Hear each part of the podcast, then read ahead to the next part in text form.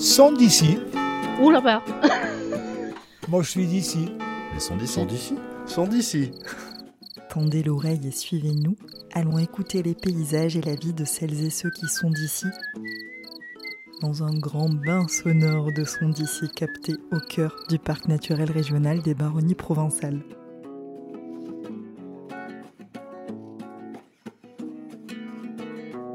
Les personnages.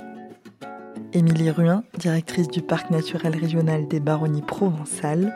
François Grosse, maire de Bellecombe-Tarandol et médecin retraité très actif. Anne-Marie Gros, éleveuse et maire de Chabestan. Et Justine Nicolin, interne qui cherche à s'installer sur le territoire. Le décor, des paysages ruraux et montagneux, des petites routes bordées d'oliviers et serpentant dans des gorges, des villages en pierre et des habitants accueillants. Le propos, des médecins qui partent à la retraite et qui ne sont pas remplacés, un projet de recherche-action, POPSU, réciprocité, être en santé dans les baronnies, et des questions sur la désertification médicale en milieu rural. Émilie Ruin, que ce soit les paysages, la biodiversité, euh, l'offre de services, euh, tout ça fait que l'on est bien ou pas dans un territoire. Et donc le pari est de pouvoir dire que les baronnies provençales sont un territoire de bien-être sous tous ses aspects. Nous avons eu la chance d'être retenus euh, dans le cadre d'un appel à projet lancé par l'État qui s'appelle Plateforme d'observation des projets des stratégies urbaines, POPSU, dédié aux territoires, territoires ruraux ou euh, comportant de petites villes. Euh, et nous avons été retenus sur réciprocité, être en santé dans les baronnies provençales, qui est le titre exact de notre programme de recherche-action. C'est la réunion de 14 chercheurs sous l'égide de l'Université Sorbonne Paris-Nord qui travaillent sur la thématique de la santé et du bien-être autour de trois axes, santé et biodiversité. Il se trouve que c'est plutôt l'objet jardin qui a été exploré euh, par le laboratoire d'études rurales. Santé et qualité environnementale, comment les ressources euh, des baronnies provençales peuvent devenir des atouts pour produire ou créer une offre de soins de santé ou de bien-être. On travaille particulièrement sur la nuit, sur la déconnexion et sur l'eau à travers le thermalisme. Et enfin, un troisième axe plus spécifiquement dédié à l'offre de soins sur lequel on travaille de deux façons avec des géographes de la santé à Lyon qui font et qui enrichissent le diagnostic de l'offre euh, territoriale de santé sous ces différents aspects d'une part, et puis avec un groupe d'ergonomes qui, eux, travaillent plutôt la coopération euh, comme angle d'attaque pour produire de l'offre de santé dans les territoires, et ils travaillent plutôt sur la Reine Montéglin dans la partie alpine du parc. Aujourd'hui, est-ce qu'on a une idée de l'état des lieux de la santé dans les baronnies? Oui, alors on a soulevé un paradoxe grâce à la première partie euh, d'analyse, euh, qui a été de dire finalement on a un diagnostic de l'agence régionale de santé qui existe dans un grand nombre de territoires, qui n'est pas très alarmant et qui dit que finalement notre offre de santé est plutôt correcte dans les baronnies provençales. Mais en la croisant cette analyse avec un diagnostic plus précis des élus locaux, des médecins qu'on a pu rencontrer, on s'aperçoit que c'est pas tout à fait la réalité, qu'il faut se poser la question à des échelles beaucoup plus précises et localisées, puisqu'on est un territoire de, de moyenne montagne et donc on est plus contraint dans la façon de circuler, et qu'effectivement une offre qui a vol d'oiseau à 12 km, s'il faut franchir euh, un col euh, ou deux cols pour aller jusqu'à l'offre, c'est beaucoup plus compliqué. Et donc, euh, ça n'est pas si positif que ça, le diagnostic. S'ajoute à ça un deuxième élément, sans vouloir être trop pessimiste sur l'offre de santé, qui est que les médecins sont plutôt en train de partir à la retraite. Demain, quelle sera l'offre de santé, notamment en médecins généralistes On peut parler de désertification médicale? En tout cas, c'est comme ça que c'est profondément ressenti par euh, de nombreux élus locaux qui se battent un peu au quotidien pour essayer d'attirer sur le territoire des médecins.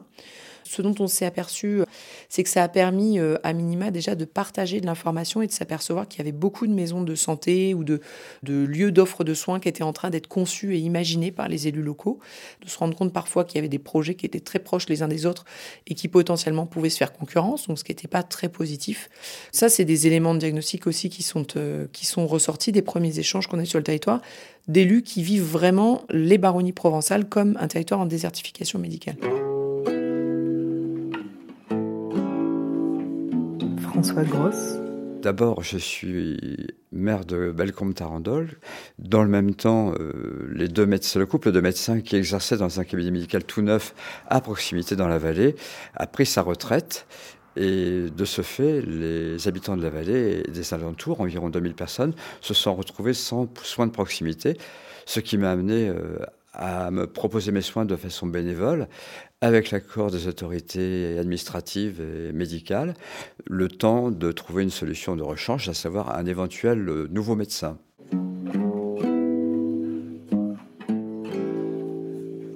Anne-Marie Gros, vous êtes élue de la commune de Chabestan. En ce qui concerne euh, l'offre de santé, que se passe-t-il sur le territoire et quelle est votre vision et votre avis? L'offre de santé sur le territoire, elle est relativement restreinte. Nos médecins sont vieillissants, ils vont partir à la retraite. Et euh, pour certains, ils sont déjà partis. Donc on a tout un secteur euh, presque en cœur de parc sur le Rosané où il n'y a plus de médecins. Les habitants euh, font 40, 50 km pour aller vers le médecin.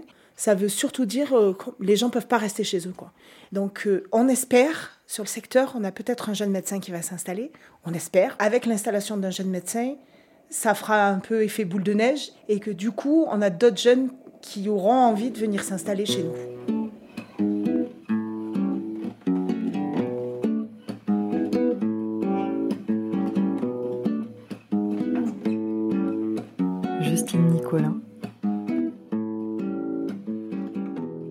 J'ai un projet d'installation euh, dans le secteur de Rosan. Euh, pour couvrir euh, le secteur qui, qui n'a plus de médecin généraliste depuis maintenant bientôt un an. Et je m'entends très bien aussi avec les médecins de Vennes, donc on est en train de, de discuter pour éventuellement faire une collaboration avec Vennes et un cabinet secondaire à Rosan, mais c'est en cours de projet. Qu'est-ce qui pousse un jeune médecin à s'installer en milieu rural? Euh, bah, je, en fait, avant d'être jeune médecin, j'étais, euh, je viens du milieu rural. Euh, je suis très malheureuse en ville et pour moi, il n'a jamais, été, jamais été question de m'installer en ville. Je cherche des jeunes qui veulent s'installer avec moi. je n'ai pas, pas, spécialement envie de m'installer seule. Et pour l'instant, je ne trouve pas. Et effectivement, ce n'est pas un projet très fréquent. Dans des milieux très isolés comme un Rosan, j'ai encore rencontré personne qui, qui souhaitait faire l'aventure avec moi. Et pour quelle raison? Euh, bah, La raison, c'est que euh, on est seul, euh, on est isolé, on est à une heure de tout hôpital, il n'y a pas de moyens, il n'y a pas de kiné, il n'y a pas de laboratoire, il y a une demande qui est très forte. Et, on a, nous, la, nouvelle génération, n'a pas été formée à travailler seul, isolé dans notre coin, on a été formé à travailler en équipe, en collaboration. Et en fait, dans ces milieux-là, pour l'instant, il n'y a rien qui existe de cet ordre-là. Donc, je pense que ça fait partie des choses qui, font peur. Et un médecin généraliste en milieu rural, c'est le médecin de famille qui est dispo euh, souvent et qui travaille beaucoup. Et, et c'est peut-être pas la, manière dont les jeunes médecins ont envie de vivre aujourd'hui, ce qui se comprend aussi. Quoi. Et vous, vous avez envie de vivre comment? Moi, j'aime mon métier et j'aime euh, euh, l'idée d'être médecin de famille. Euh, c'est sûr que ça me fait un petit peu peur de, me faire dépasser par euh, mon métier et ma fonction, euh, mais, comme j'aime ça, j'arrive à le gérer. Mais j'aimerais bien avoir une vie privée à côté et, d'avoir voilà, une vie privée épanouie en plus de mon métier, j'aimerais bien. Émilie Ruin, on s'est aperçu que hum, ce qui fait l'attractivité d'un territoire, c'est bien sûr son cadre de vie, comme pour n'importe quelle population. C'est le fait euh, bah, d'avoir accès euh, à, la pleine nature de manière euh, assez rapide. On est à côté, on a une qualité de l'air, une qualité de la nuit, une qualité du paysage, de la biodiversité, un retour en fait à une possibilité de se ressourcer au contact de la nature qui font la qualité de vie. Mais il faut aussi pouvoir proposer aux médecins bah, des écoles où mettre leurs enfants, euh, un travail pour le conjoint ou la conjointe. François Grosse. La pratique de la médecine évolue. Les besoins médicaux euh, dans les baronnies sont assez spécifiques dans la mesure où c'est à la fois une médecine de montagne et une médecine de campagne. Et il est très difficile de concilier euh, les besoins, le mode de vie et les exigences euh, des jeunes médecins avec la nécessité de ce type d'exercice. Il faut pouvoir assurer une présence qui se situe euh, largement au-delà des 35 heures hebdomadaires. J'en ai, fait expérience moi-même quand j'étais médecin en campagne dans le nord de la France. Euh, si on veut pouvoir répondre correctement à la demande, euh, il est très difficile de travailler moins de 70 heures et il n'est pas envisageable de couper son téléphone la nuit. Justine Nicolin.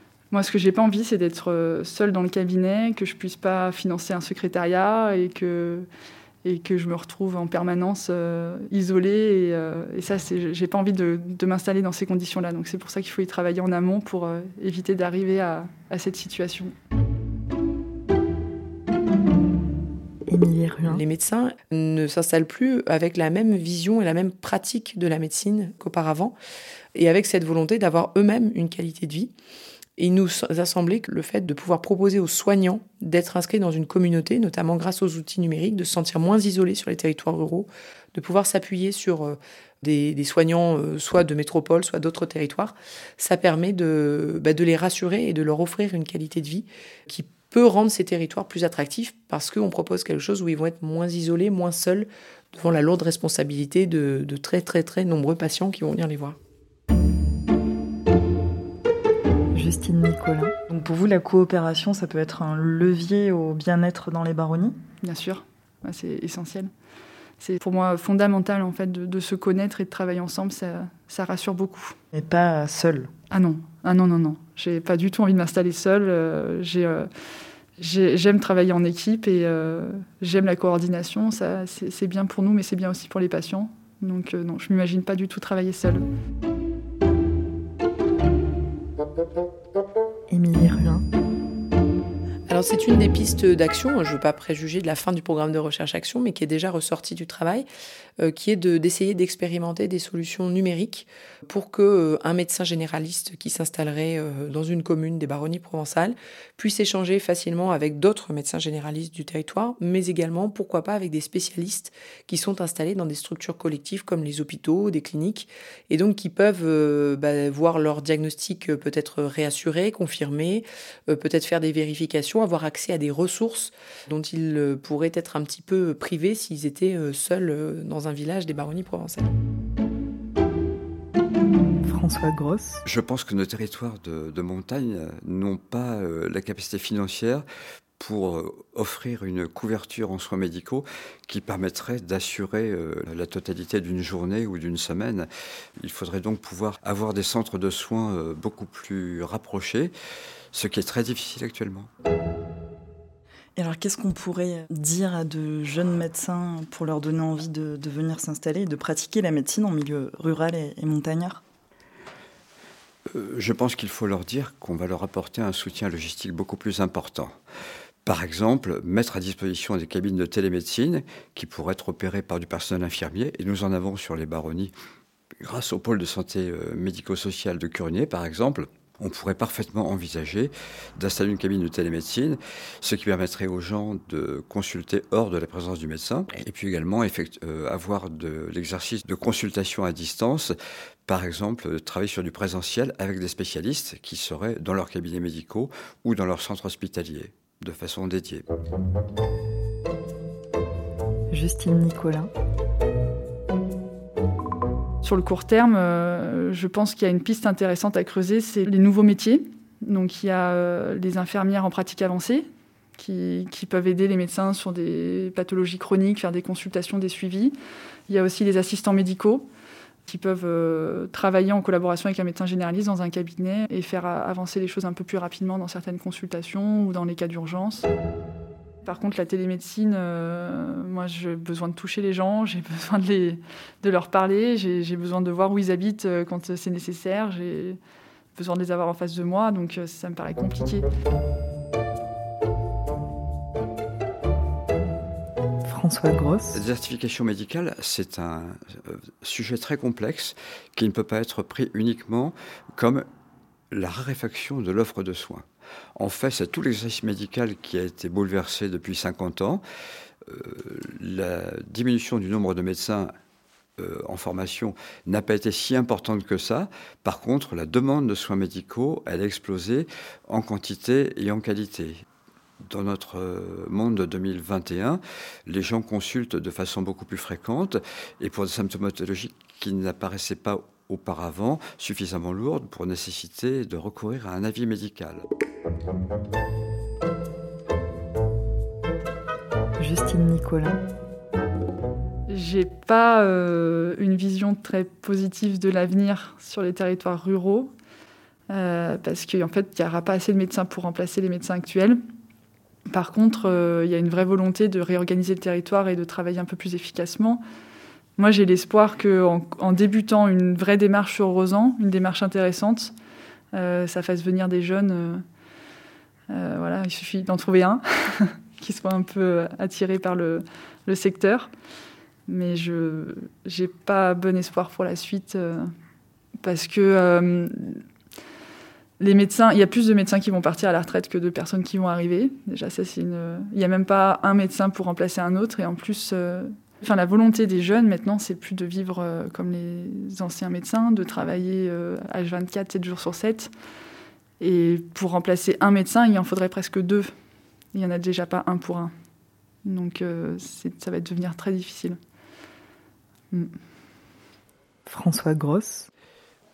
Je crois que c'est tout l'ensemble qui est à revoir, aussi bien le pan de l'offre, en augmentant la formation de médecins, en augmentant la palette de possibilités d'intervention des paramédicaux. C'est ce qu'on fait déjà avec les infirmiers de pratique médicale avancée qui peuvent prescrire, qui peuvent faire certains actes, ce qui a également été fait pour les sages-femmes euh, récemment, mais également euh, recourir à une formation plus importante euh, que ce soit à l'école ou après l'école, sur comment recourir aux soins, apprendre aux gens à se servir de plus en plus des soins dédiés à distance, avec la téléconsultation, qui est une pratique qui est très positive, qui peut permettre d'avancer beaucoup.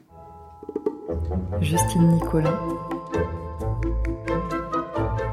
On peut faire de la bonne médecine en milieu rural, on peut faire des choses intéressantes, euh, intelligentes et euh, tout est ouvert. Qu'est-ce que vous pouvez souhaiter à la médecine euh, en milieu rural? Qu'elle soit enfin valorisée auprès des jeunes professionnels. Ouais, que les jeunes viennent euh, faire leur stage et que ce soit quelque chose de positif. Qu'on puisse monter des structures euh, ambitieuses et exigeantes euh, en milieu rural pour une qualité de soins importante. Quoi. Voilà, on peut s'éclater en milieu rural. Émilie Ruin en dehors de, tout ce qu'on peut dire sur la grande qualité environnementale et le plaisir de vivre dans les baronnies provençales, c'est aussi un des axes qu'on a commencé à tester, à identifier pour une future action qui serait de monter justement un peu un, kit de communication pour aller dans les salons, pour aller voir les associations euh, des jeunes professionnels ou des jeunes étudiants qui ne sont pas encore des professionnels en médecine, pour les amener et leur montrer ce que sont les baronnies provençales et le plaisir qu'on peut trouver à vivre dans les baronnies provençales vous proposez un, séjour test à ces jeunes futurs médecins. Exactement, avec l'appui d'élus qui sont complètement euh, partants pour ça, notamment Madame le maire de Moidan, euh, qui a été une des premières à proposer cette piste en disant réunissons quelques internes et un peu comme on organise des voyages de presse ou des voyages d'influenceurs, montrons-leur à quel point c'est chouette de venir vivre dans les baronnies provençales et je trouve que c'est une excellente idée. Merci à Émilie Ruin, François Grosse, Justine Nicolas et Anne-Marie Gros.